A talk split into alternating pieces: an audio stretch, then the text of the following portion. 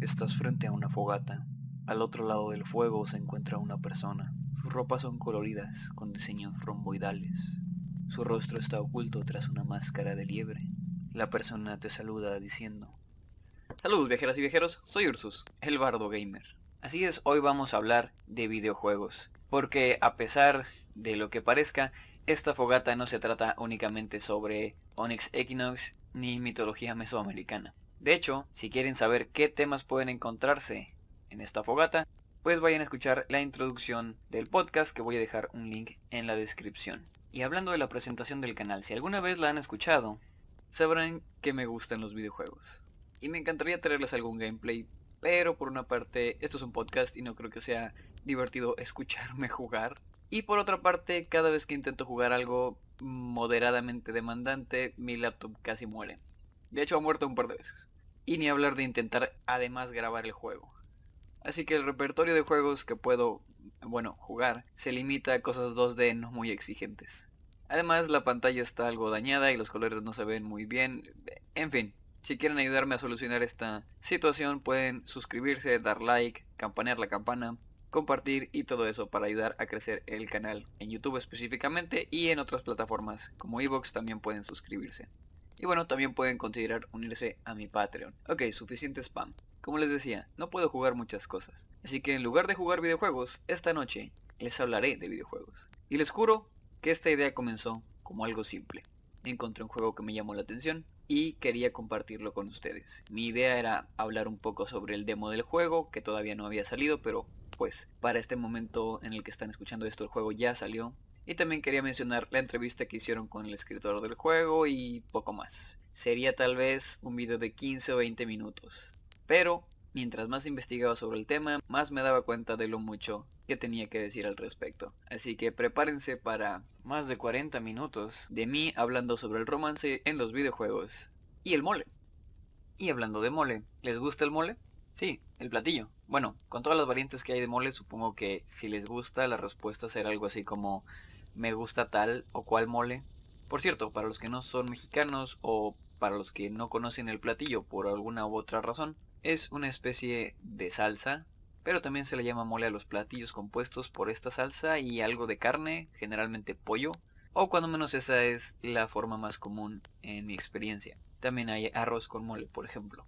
Pero lo importante del mole es que la salsa está compuesta por muchos ingredientes. Para que se den una idea, el mole puede llevar varios tipos de chiles, pimienta, clavo, todo bastante normal hasta ahora, ¿no? Bueno, normal para un platillo mexicano, supongo. Pues prepárense porque aquí viene lo raro.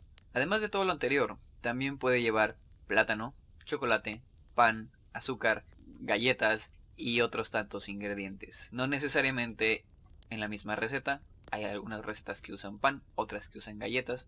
Probablemente hay recetas que usan pan y galletas. Pero bueno, si nunca lo han probado, después de esta explicación probablemente tienen mucha curiosidad de saber a qué sabe algo que combina chiles, plátano y chocolate. Y todo lo que les puedo decir es que pues sabe a mole y es muy bueno. Ahí ya me dio hambre. Ok, los ingredientes pueden parecer raros, hasta a mí me parecen raros algunos de ellos, no lo voy a negar. Pero todos son esenciales para lograr ese sabor único de cada receta de mole. Un sabor que no conoceríamos si no se le hubiera ocurrido a alguien combinar estos ingredientes que son tan em, poco intuitivos, por decirlo de alguna manera. Claro, el mole tiene su historia, o sea, hay una razón por la que el mole es así, pero eso requeriría su propio episodio. Si quieren que les hable de eso en otra fogata, dejen un comentario. Y como siempre, recuerden que solo leo comentarios en Evox y YouTube. Por cierto, eh, como esto es un podcast, escuchar podcast en YouTube tal vez no está muy chido. No sé, yo no suelo escuchar muchos podcasts en YouTube, les recomiendo que se cambien a iVoox, ¿sí? O sea, la otra plataforma principal de esta fogata es precisamente iVoox. Pueden escucharlo en el navegador, pueden escucharlo en el celular, tiene una aplicación, está muy chida. Así es como yo escucho la mayoría de los relatos. Actualmente no leo tanto, por desgracia. Pero puedo escuchar algunos relatos en ebooks de vez en cuando cuando estoy, no sé, trapeando o en el jardín o haciendo alguna otra cosa. Por cierto, ¿desde dónde me escuchan? O sea, ¿se sientan a escucharme directamente? ¿O están haciendo alguna otra cosa? Me da mucha curiosidad saberlo porque pues yo tengo la forma en la que escucho mis podcasts. En fin, ¿en qué estábamos? Ah, sí, los ingredientes. Durante algún tiempo comí mole sin conocer sus ingredientes porque pues simplemente era un niño y me daban mole, yo lo comía, estaba chido. Y la verdad me espanté cuando vi la lista. No podía creer que llevara algunos de estos ingredientes porque no los percibía en el platillo terminado. Pero el enterarme de esta curiosa receta hizo que ahora, cuando cocino, a veces mire las especias de la alacena y me pregunte cuál quedaría bien con un platillo que comúnmente no la lleva. O me planteo si es posible cambiar ciertos ingredientes de una receta y que también salga algo chido. Un ejemplo de esto último es mi reciente descubrimiento de los hotcakes hechos con maseca. sé que suena raro, pero están muy buenos. Eh, les dejaré la receta en la descripción por si les interesa. Aunque bueno, esta receta fue en realidad un accidente. Un día estaba yo haciendo hotcakes caseros y confundí la bolsa de harina de maíz con la de harina de trigo algo que hoy considero un afortunado accidente. Pero ese es otro ejemplo que últimamente me motiva a intentar hacer cambios en las recetas que conozco. O bueno, cuando menos en las recetas que digamos que no me parecen tan interesantes. O sea, de repente conoces algún platillo y dices, ah, esto pues está bien, pero como que le falta alguna cosilla para mi gusto personal. Entonces intento usar esas especias que tengo en la alacena para ciertos platillos, pero que casi nunca uso en otra cosa. Mientras estoy cocinando me pregunto qué deliciosos platillos se esconden más allá de las recetas establecidas y qué ingredientes he descuidado por pensar que solo servían para una cosa. Ok, en este momento se estarán preguntando. Pero Ursus, ¿qué tienen que ver todas estas divagaciones sobre comida con los videojuegos o con el romance? Bueno, me alegra que pregunten, viajeras y viajeros.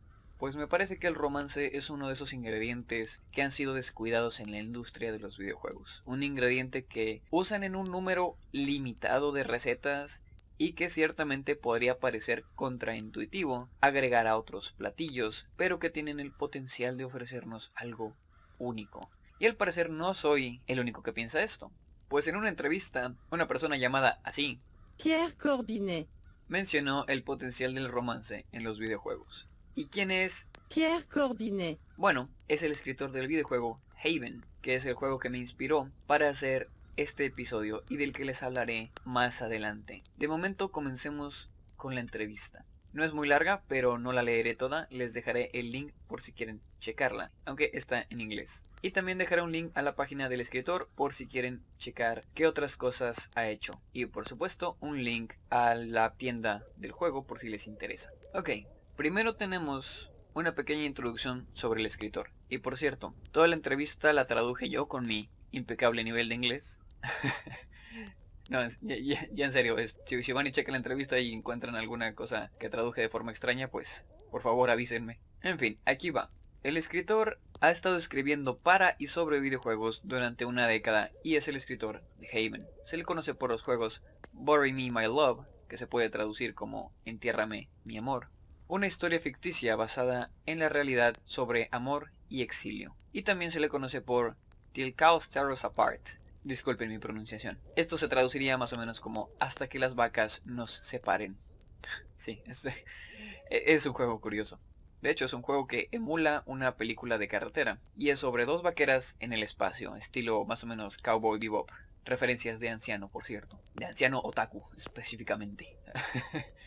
Pero el escritor también ha creado muchos otros juegos pequeños durante varios jams. Aquí otro paréntesis. Esto no lo menciono en la entrevista, pero quería comentarlo para quienes no lo saben. Los jams son eventos donde te dan un tiempo determinado para hacer un juego, o bueno, un videojuego. Aunque bueno, creo que también hay para juegos, como que juegos de mesa, no juegos físicos. Y suelen ser, no sé, algún tiempo más o menos de 48 horas. Sí, de hecho a los que yo he asistido, precisamente te dan 48 horas para hacer un videojuego este evento al que yo he asistido de manera intermitente durante los últimos años se llama Global Game Jam y la verdad es que se pone muy chido. Si quieren luego les cuento algunas de mis experiencias. Ok, volvamos a la entrevista. Haven es el proyecto más grande en el que Pierre ha trabajado hasta ahora y no puede esperar a que lo juegues.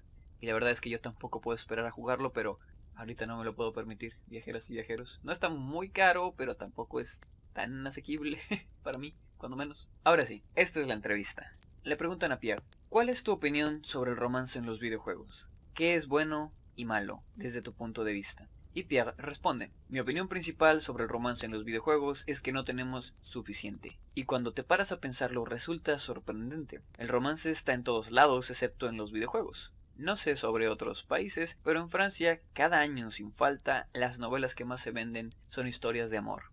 Enciende la radio y hay una buena posibilidad de que una canción de amor esté sonando. Y el romance, ya sea de drama o de comedia, siempre ha sido uno de los géneros de películas más fuertes. Liberada hace más de 20 años, Titanic sigue siendo la tercera película con más ganancias de todos los tiempos, y número uno en Francia. Todo apunta a que las personas aman el romance, pero fuera de algunas excepciones no tenemos romance en juegos. Lo más que conseguimos es coqueteo, en simuladores de citas o RPGs, por ejemplo. ¿Por qué es eso? Existe esta idea por ahí flotando de que los videojuegos son jugados principalmente por hombres y que a los hombres no les gusta el romance, pero yo creo que esa asunción no es cierta. Para mí, la razón principal de por qué hay tan poco romance en los juegos es que nosotros, como creadores de juegos, todavía no sabemos cómo hacerlo. Es fácil, entre comillas, hacer un juego donde las personas se disparan unas a otras. Si la bala colisiona con el enemigo, el resultado es muerte. Pero ¿cómo programas un juego sobre enamorarse? O sobre estar enamorado? O incluso sobre desenamorarse? Todo debe ser repensado, reinventado. Es mucho trabajo, pero qué gran reto. Luego preguntan, ¿a dónde te gustaría que fuera el género? ¿Qué tipo de historia, de romance o estilo te gustaría ver en un videojuego? A lo que respondió, me gustaría que fuera en todas las direcciones, tanto en forma como en contenido. Hay tantas historias de amor para contar y muchas formas para interactuar con ellas que podemos inventar. Solo trata de imaginar cómo cada género de videojuego podría modificarse para convertirse en una historia de amor. ¿Qué hay de un romance en primera persona? ¿Qué es un juego de administración de romance? ¿Un juego de aceleración de corazón? Ok, otro paréntesis. Aquí no sé a qué se refiere ni siquiera en inglés. No sé si está hablando de videojuegos de carreras. Lo que dijo fue algo así como Racing Heart Games. En fin, continúo leyendo un rompecabezas de amor y ni siquiera estamos hablando de los nuevos géneros que podrían emerger. Y sobre el contenido, bueno, hay un subreddit llamado r slash relationships, les voy a dejar el nombre en la descripción por si les interesa, donde las personas comparten historias de relaciones, ya sean románticas o no, para conseguir consejos de la comunidad. Me encanta ojear los posts de ahí. A veces son historias divertidas, otras son graves, también las hay con las que te puedes sentir muy identificado y algunas son directamente raras. Creo que estos posts dicen mucho sobre qué es ser humano y sobre qué es amar. Y me gustaría ver cada una de estas historias convertidas en un videojuego. Y eso es todo lo que les voy a leer de la entrevista. Es más o menos la mitad, pero lo que nos importa para esta fogata ya lo hemos cubierto. Ahora, antes de pasar a hablarles de Haven, quiero agregar un par de comentarios sobre lo que dijo Pierre. Por ejemplo, cuando menciona que se tiene la idea de que los videojuegos son para hombres y que a los hombres no nos interesa el romance. El que esto sea así es otro triste ejemplo de los sesgos sociales sobre el género y la expresión del mismo. Se cataloga a los hombres como agresivos y sin ningún interés en cosas suaves, entre comillas, como romance o incluso sentimientos en general, en los lados más tóxicos del espectro. Y basándose en esto, se limitan las opciones que se ofrecen tanto a hombres como a mujeres. En el caso del romance en los videojuegos, me parece muy obvio que hay hombres interesados en que se incluya romance en lo que juegan, así como hay mujeres que no estarían interesadas. Y esta falta de opciones es un factor importante a la hora de experimentar con cosas nuevas. Si nunca pruebas algo, no sabrás si te gusta o no. Y no puedes probar si no lo tienes disponible. Estoy seguro de que muchos hombres habrían adoptado el romance y sus mecánicas en los juegos si las hubieran tenido disponibles.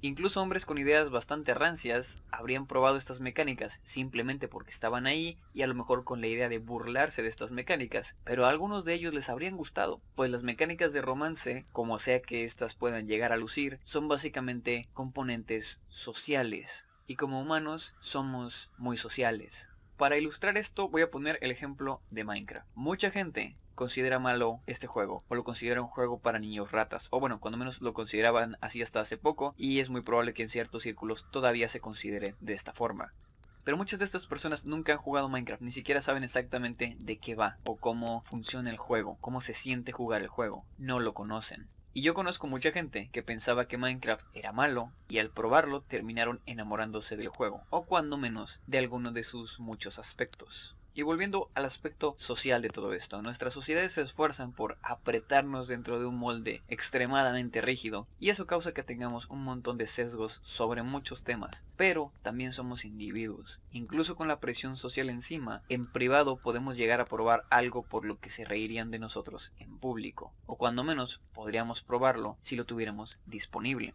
Debido a una idea rancia de cómo se cree que son o deben ser los hombres, los videojuegos y otros medios han fallado en ofrecernos opciones que no solo podrían gustarnos, sino que además son un ingrediente interesante para agregar a los platillos. Ojo, no para ponerlos por encima de cualquier manera, sino para integrarlos bien en el platillo o bueno, en el juego. Porque si alguna vez han cocinado algo en general, pero si alguna vez han hecho específicamente salsa, me refiero a salsa de chile, sabrán que no es lo mismo agregar la sal cuando estás cocinando la salsa que agregar la sal después. Simple y sencillamente no se integra de la misma forma.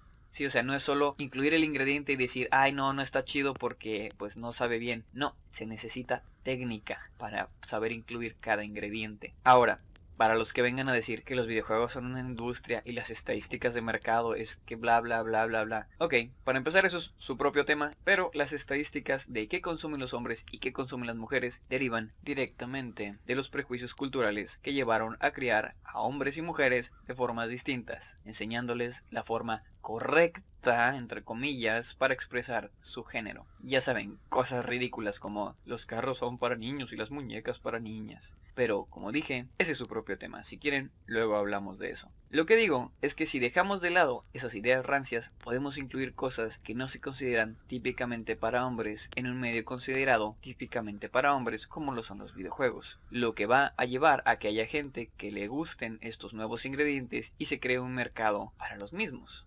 Y todo esto que acabo de mencionar nos lleva a otra cosa que menciona Pierre, el que no se tienen mecánicas sobre romance y relaciones. Es un campo que se ha tocado muy poco y supone un reto importante para desarrollar técnicas que funcionen. Es decir, como nunca hemos usado un ingrediente, no sabemos cómo agregarlo a los platillos no tenemos técnicas para integrarlo. Y esto se debe, creo yo, a lo que decía sobre las opciones. Como nunca o casi nunca se ha considerado incluir esto en los videojuegos, en especial no se ha considerado incluirlo como parte central de la experiencia, pues no tenemos mecánicas al respecto. Y sí, hay simuladores de citas, como el propio Pierre lo dice, pero en la mayoría de estos juegos lo que hay es coqueteo y la idea de conquistar a los personajes, cosa que me resulta algo creepy, la verdad. Eh, me explico.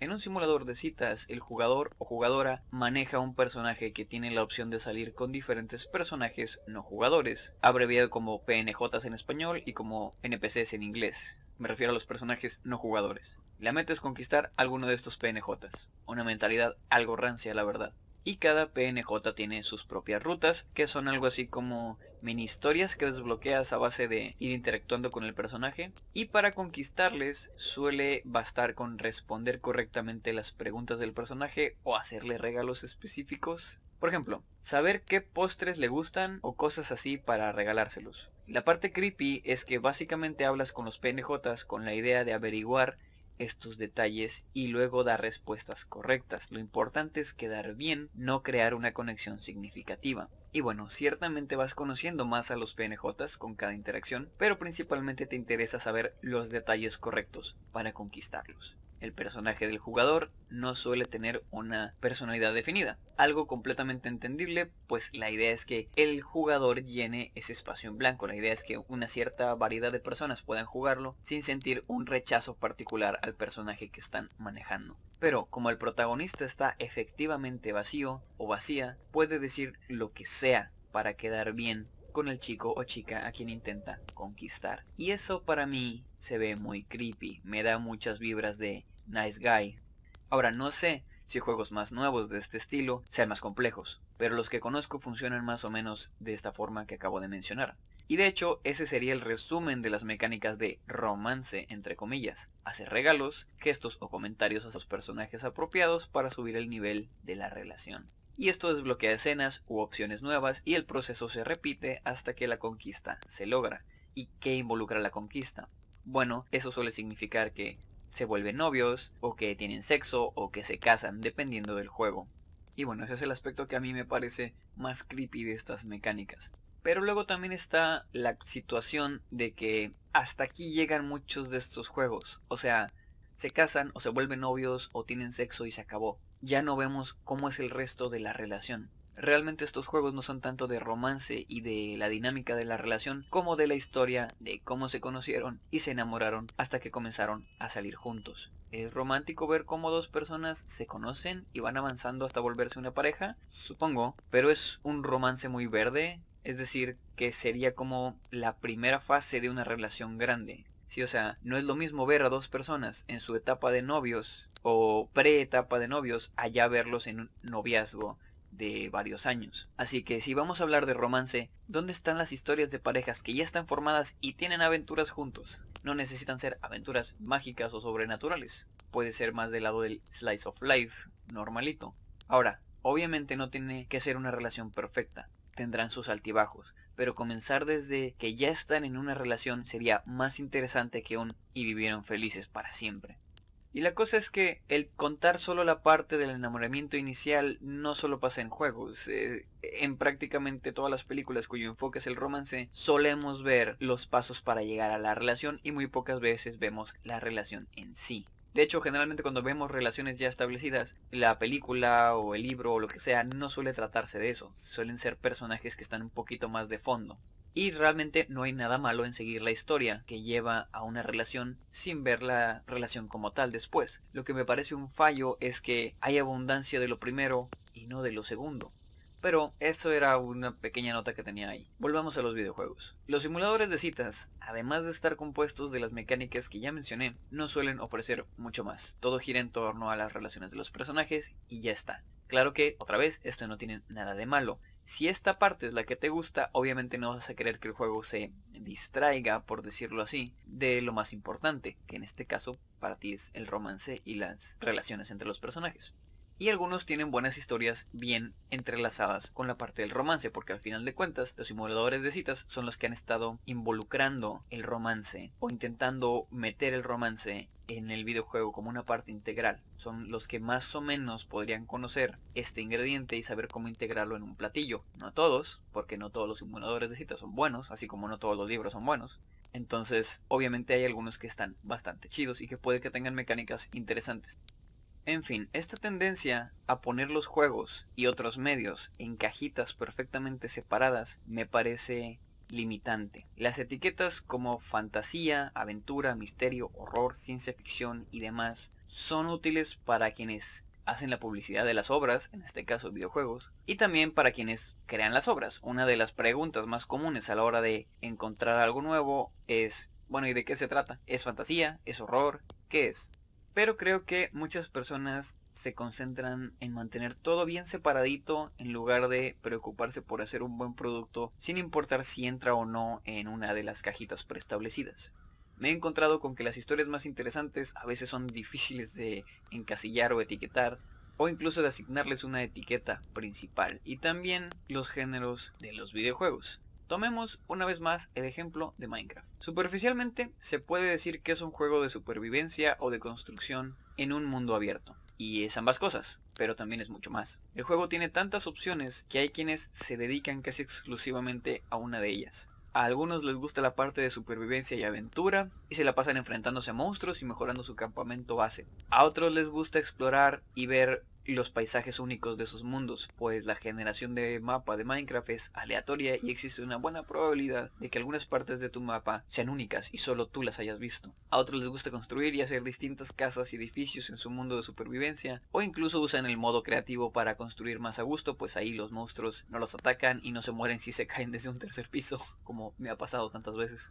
Y también está el absoluto desmadre, que es la redstone, y las máquinas que puedes hacer utilizando la redstone. O bueno, también están las pociones y puedes jugar solo o con amigos y, hay una gran cantidad de biomas y también está el nether y el end y...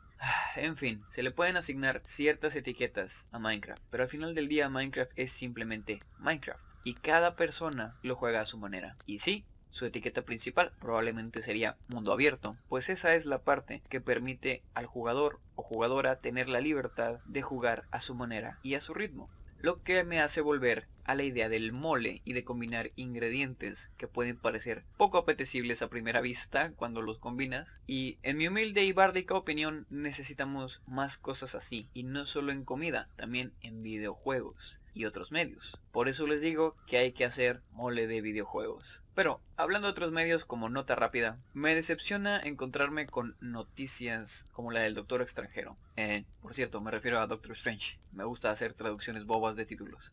En fin, se supone que El Doctor Extranjero 2 sería una película con elementos de horror, pero luego se retractaron de eso. No estoy al día con las noticias de eso, así es que no sé si volvieron a poner eso en marcha, pero si aún se niegan a experimentar con esa película, solo puedo decir que es una pena que sean tan cobardes, porque es la película perfecta para comenzar a agregar más etiquetas, más ingredientes a las películas que hasta ahora han sido simplemente de superhéroes y poco más. Personalmente me parece que las películas de Marvel han ido por buen camino, pero el estudio parece estarse poniendo demasiado cómodo con su fórmula. Necesitan darle libertad creativa a directores y escritores para explorar nuevos territorios, la verdad. E insisto, hay que agregar más ingredientes. Ok, volvamos al tema. Mencioné eso porque está tangencialmente relacionado con lo que estoy hablando y me molesta que no se hayan atrevido a experimentar.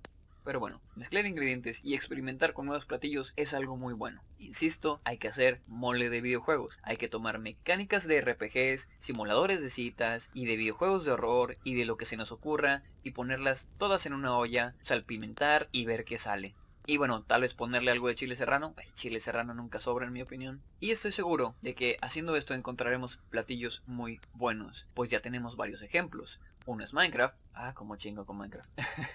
que aunque no tiene mecánicas de romance, sí tiene algo llamado reputación. Y la reputación es algo así como tener amistad con los aldeanos. Para los que nunca han jugado Minecraft, hay unos PNJs que existen en el mundo y puedes interactuar con ellos.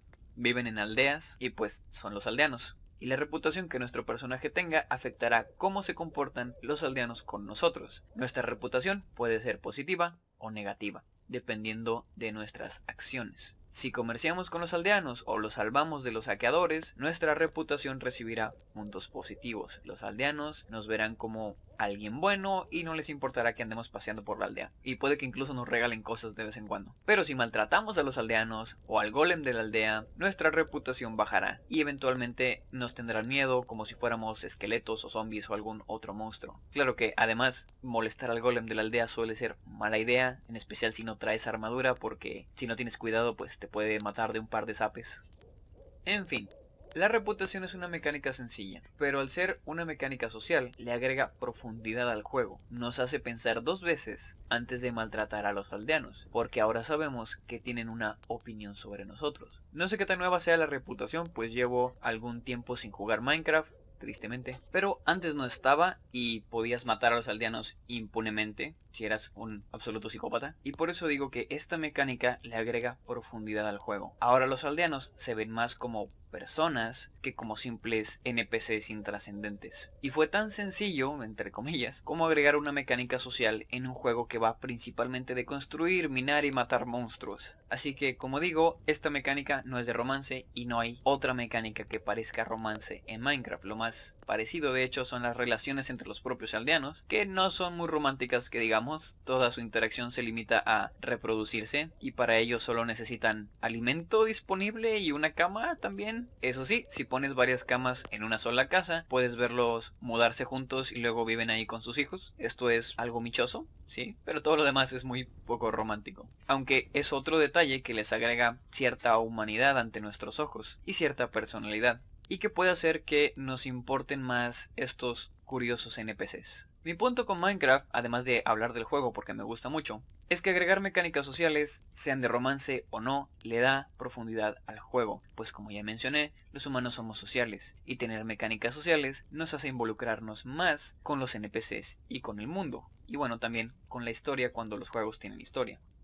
Y una vez más, tomo este ejemplo como una prueba que soporta mi teoría del mole. Mientras más ingredientes, mejor. Pero claro, como ya mencioné, no se pueden simplemente agregar los ingredientes a lo loco, se necesitan conocimientos y experiencia para saber cómo combinar los distintos ingredientes en un platillo rico. ¿Recuerdan mi ejemplo de la salsa? Bueno, pues eso. Así que no basta con agregar ingredientes nuevos, es necesario saber cómo integrarlos y eso era lo que decía Pierre sobre que no hay buenas mecánicas de romance. Para lograr integrar el romance con otros ingredientes, como los RPGs por ejemplo, es necesario experimentar con mecánicas que hasta ahora son bastante desconocidas. Siguiendo con las analogías de cocina, es posible que ni siquiera tengamos los sartenes adecuados para cocinar estos ingredientes juntos.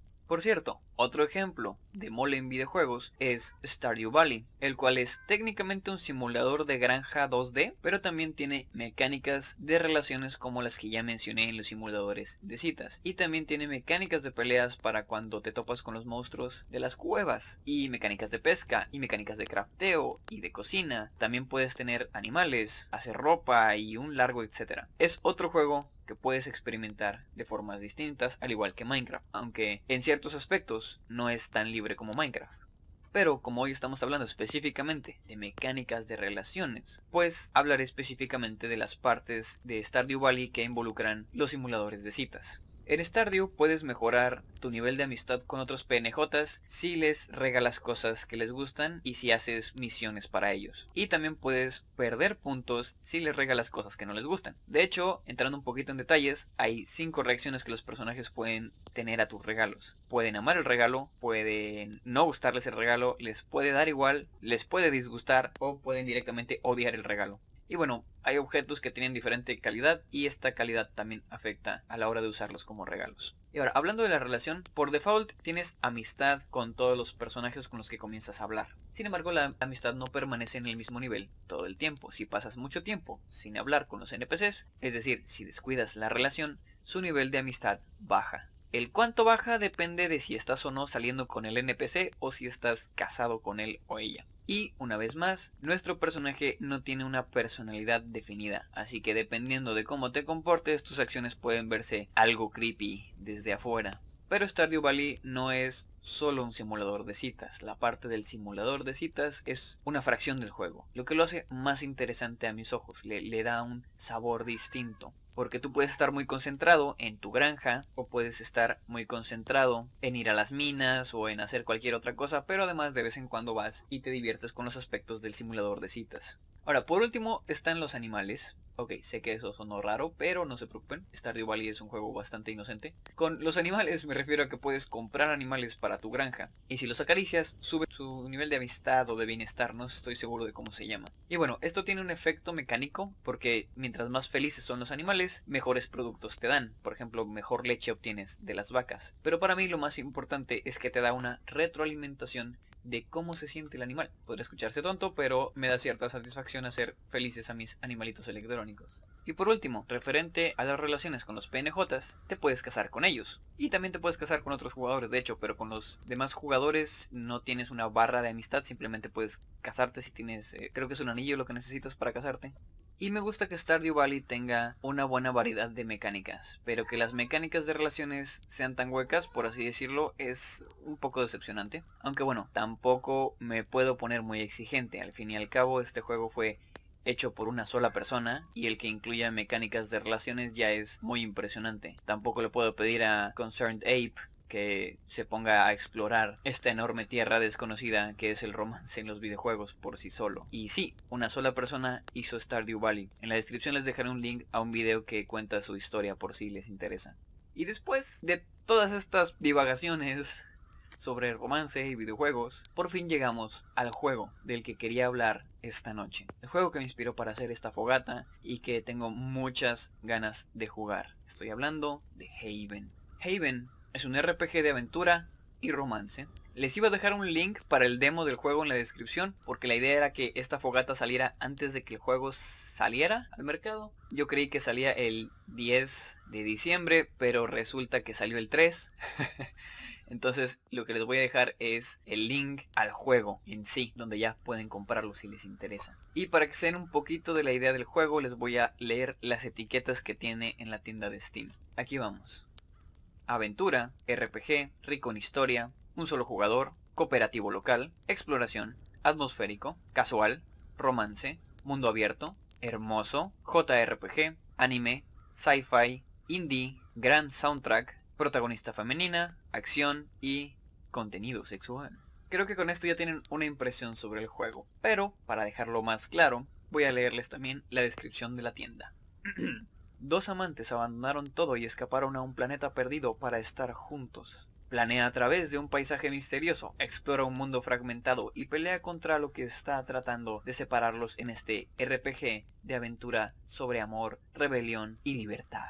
Suena interesante, ¿no? Pues aún no han visto nada. Ah, mm, oh, ok, esto es un podcast, así es que no van a ver nada eh, bueno, ustedes saben a lo que me refiero. E, en fin, tanto a mi novia como a mí nos gustan los videojuegos. Siempre estamos buscando algo para jugar juntos y de preferencia que sea algo en lo que podamos estar en el mismo equipo o cooperar de alguna forma. Hasta ahora habíamos jugado Minecraft, pero tuvimos que dejarlo en parte porque mi compu no corre muy bien el Minecraft y en parte porque mi novia es una de esas personas a las que les da motion sickness cuando juega Minecraft, pero o sea, no estoy hablando de que te mareas un poquito, no, no, cabrón, o sea, dolores de cabeza feos. Entonces, pues ya no pudimos seguir jugando Minecraft. Luego jugamos Stardew Valley y tuvimos una mejor experiencia, pues como ya mencioné, tiene ciertas mecánicas de relaciones y tiene la opción de casarnos y la opción de estarnos dando regalos el, uno al otro. Aunque bueno, cuando yo entré a su partida ella ya estaba casada con Elliot y yo comencé a salir con Sebastián.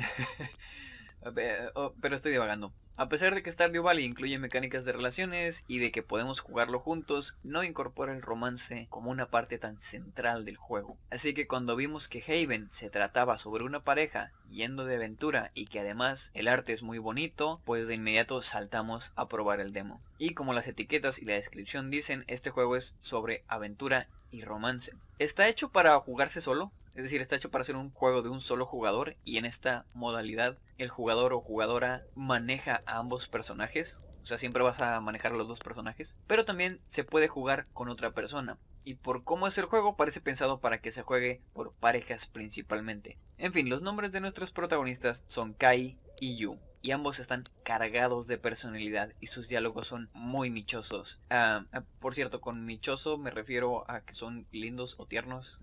Es una forma de hablar que tengo. En fin, también hay diálogos más serios, pues el juego al fin y al cabo está retratando una relación. Eh, de hecho hubo partes con las que nos identificamos mucho a la hora de jugar. Fue una experiencia muy interesante. Y todo esto se los digo únicamente desde el demo del juego, donde todavía no estaban disponibles muchas de las características. Así es que, por cierto, eh, tomen mis comentarios como que estoy hablando del demo. Todavía no he tenido oportunidad de jugar el juego completo. Y bueno, como es el demo, Ok, al comenzar lo primero que vemos son escenas donde los personajes intercambian diálogos divertidos, michosos, algo melosos, no voy a mentir, y como ya dije, cargados de personalidad, lo cual me parece interesante y un buen contraste con lo que había estado mencionando de que hasta ahora los protagonistas en juegos relacionados remotamente con romance estaban vacíos, pero esta vez tenemos personajes llenos de personalidad. En fin, se nos presenta a los personajes en un ambiente hogareño preparando el desayuno. Después de esto, salimos a explorar el extraño planeta en el que aterrizamos, pues necesitamos suministros.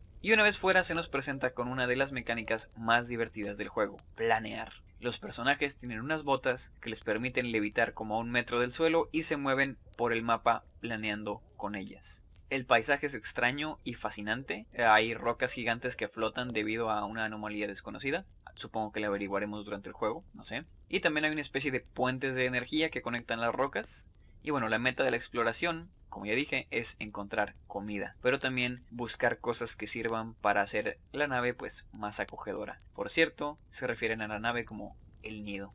Sin embargo, al explorar comenzamos a encontrar cosas extrañas como criaturas desconocidas y hostiles, y estructuras abandonadas. Y fue explorando cuando nos presentaron otra de las mecánicas que más nos gustó. Como dije, en este planeta hay criaturas agresivas, pero resulta que no son agresivas por naturaleza, están infectadas con algo. Así que lo que hacemos es pelear con ellas, inmovilizarlas y curarlas en lugar de matarlas, que suele ser lo más común en muchos otros juegos. Me gusta que los personajes sean una fuerza positiva y curativa en la narrativa. Y bueno, creo que es todo lo que puedo decir sobre el juego de momento, ya que el demo era bastante corto, el combate y la exploración se vieron de forma bastante superficial, pero la premisa es muy prometedora, la historia puede ir en direcciones muy interesantes, en especial tomando en cuenta la entrevista del escritor del juego, y ahora solo queda esperar a poder jugarlo para poder darles una impresión más completa del juego. Pero por lo que he visto en Twitter, por cierto, síganme en Twitter, arroba Este, por lo que vi en Twitter, le está encantando a las personas y están dando descripciones de lo que yo esperaba que fuera el juego completamente. O sea, una experiencia muy, digamos, como que de caldito de pollo para el alma o una cosa así. O sea, no sé cómo explicarlo más que como una aventura heartwarming de romance y exploración. Ahora, lo que sí puedo hacer antes de jugar Haven es especular sobre qué direcciones puede tomar. Y para esto, creo que podemos ver un par de los otros trabajos del escritor. Así que como apartado final les hablaré un poco de Bury Me My Love y Till Cows Tear Us Apart. Primero, Bury Me My Love. Esta es una historia de una refugiada siria llamada Nur, se escribe Nour, y su marido llamado Majd. Y bueno, Nur, hace el peligroso viaje escapando de su país. Ella viaja sola y se comunica con su esposo a través de mensajes de texto. Hasta donde tengo entendido, el juego se desarrolla completamente en los mensajes de texto. No hay mucho que pueda decir del juego, pues no lo he probado. En parte porque cuesta como 60 pesos en Steam y de momento no puedo gastar dinero en esas cosas. Pero también porque incluso si tuviera el dinero mi laptop está viejita y la pantalla no se ve muy bien. Si quieren que les hable de este videojuego e incluso les traiga gameplays pueden apoyarme compartiendo este podcast y consideren apoyarme en Patreon. Una nota que sí puedo hacer sobre el juego es que hay algunos comentarios en la tienda de Steam que dicen que Bury Me My Love no es muy respetuoso con el tema que trata es decir, el tema de los refugiados. Estas personas dicen que el juego romantiza el escape, que lo pinta como un viaje sin muchos problemas y hasta como una aventura divertida, en lugar de la horrible experiencia que en realidad es. A esto, los desarrolladores respondieron que el juego tiene varias rutas, que van desde los mejores escenarios hasta los peores. Supuestamente entrevistaron a personas que vivieron esto para hacer las distintas rutas. Como les dije, no lo he jugado, así es que no podría decirles. Lo comento como punto a considerar. Y como nota interesante sobre este juego, parece que fue una coproducción entre Arte, Pixel Hut y Fix. Eh, y hasta donde sé, Arte es una network europea de cultura. Y creo que su división francesa, es decir, Arte Francia, son los que produjeron una serie llamada Al Servicio de Francia, eh, Au Service de la France, que está en Netflix y bueno, en Netflix la van a encontrar como un servicio muy secreto porque pues al parecer a la gente le encanta traducir mal las cosas. En fin, es una serie de espías ambientada en los 60 de la que luego les hablaré. Está muy... es bastante graciosa. Había hecho un video al respecto, pero YouTube insiste en molestarme con lo del copyright, así es que voy a intentar hacerlo ahora en formato de podcast. Ok, Ahora, un juego que sí he probado, Till Cows Tear Us Apart o Hasta que las vacas no se paren. Este es un juego de navegador, por cierto, les voy a dejar un link por si, por si quieren probarlo. Y fue hecho en un jam, y se trata sobre Enora y Kwani, que son novias y contrabandistas que están intentando llevar vacas a un planeta donde son muy valiosas por em, razones no family friendly. E- Es un juego extraño, ¿ok? Si quieren saber qué onda con las vacas, pueden jugarlo. Como mencioné al principio, es un juego que emula una de esas películas de viaje por carretera. Es 2D y todo sucede en la cabina de la nave de nuestras protagonistas. La meta es llevar las vacas robadas a un planeta. Pero en el camino hay varios obstáculos como aduanas, mafiosos y recompensas. El gameplay se basa en tomar decisiones en los distintos obstáculos y durante el camino vamos escuchando canciones en la radio. Sí, como dije, todo muy cowboy bebop. Es un juego muy sencillo y muy corto que invita a rejugarlo y ver las distintas rutas. En ese sentido está muy bien hecho. Y bueno, estas rutas varían entre aventuras graciosas y problemas bastante serios. Para lo sencillo que es el juego, algunos de los finales fueron sorprendentemente conmovedores. Ahora, como se imaginarán, por lo de las vacas, el juego es bastante irreverente, por decirlo de alguna forma, y algunas partes del gameplay y de los diálogos hacen que me preocupe un poquito sobre qué cosas podría incluir Pierre en Haven. Pero por otro lado, tanto las contrabandistas como los PNJs estaban cargados de personalidad y se ve que el escritor no tiene miedo de explorar temas complicados. Hasta ahora se nos ha presentado Haven como un juego muy michoso, de aventura y romance, con un toque de preocupación, puesto que nuestros protagonistas escaparon de algún lado y corren el riesgo de ser capturados. Pero viendo los trabajos anteriores de Pierre, me puedo imaginar que Haven podría tener varios finales, algunos de ellos muy alegres, pero también podría tener temas complicados por el camino. Y nada de esto es malo, siempre que se sepa cómo llevar. Ahora, quiero recalcar que los personajes tienen mucha personalidad, porque esto es un elemento interesante para agregar en la fórmula del romance, como ya había mencionado. En lugar de manejar un personaje vacío, que solo busca conquistar PNJs, tenemos dos personajes con personalidades marcadas, esto ya hablando de Haven. Y me imagino que esto hará que a la hora de seleccionar las diferentes opciones de diálogo, nuestras elecciones tengan consecuencias interesantes. Por ejemplo, podríamos elegir un diálogo o una acción que no cuadra con la personalidad de nuestro personaje y eso podría hacer que su personalidad vaya cambiando para cuadrar con ese diálogo que seleccionamos. Y sería interesante que a lo largo del juego nuestras decisiones pudieran cambiar a los personajes y esto obviamente afectaría la relación para mejor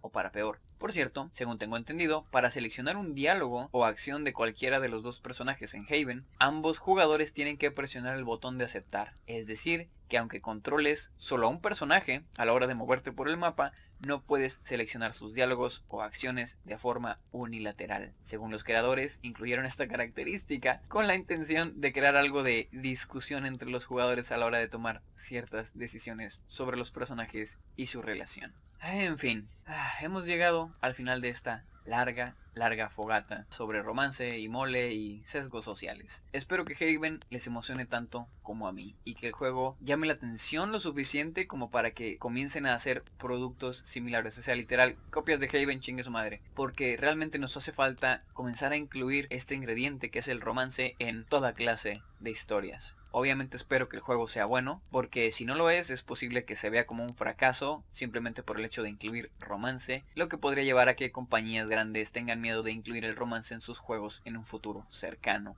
Que bueno, ya lo han estado haciendo un poquito, pero pues un poquito. Esa es la cosa. Aunque creo que habrá algo de backlash independientemente de si es bueno el juego o es malo, ya que he visto algunos comentarios bastante rancios en la pestaña de la comunidad de, del juego en la tienda de Steam. Por suerte la mayoría de los comentarios son positivos y en Twitter también a la gente le está encantando el juego, entonces pues esto ya estuvo. Espero poder jugarlo pronto, a lo mejor lo consigo como regalo de Navidad.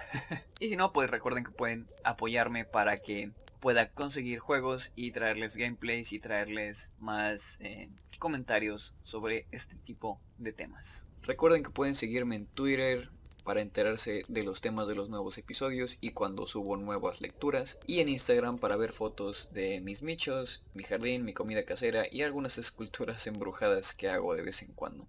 También recuerden que las plataformas principales de este podcast son Evox, YouTube y Spotify en ese orden, pero también pueden escucharme desde Anchor, Breaker, Google Podcasts, Pocket Casts, Radio Public y Overcast. Nos vemos la próxima fogata, viajeras y viajeros. El fuego se apaga. Al abrir los ojos te das cuenta de que has vuelto a tu día normal.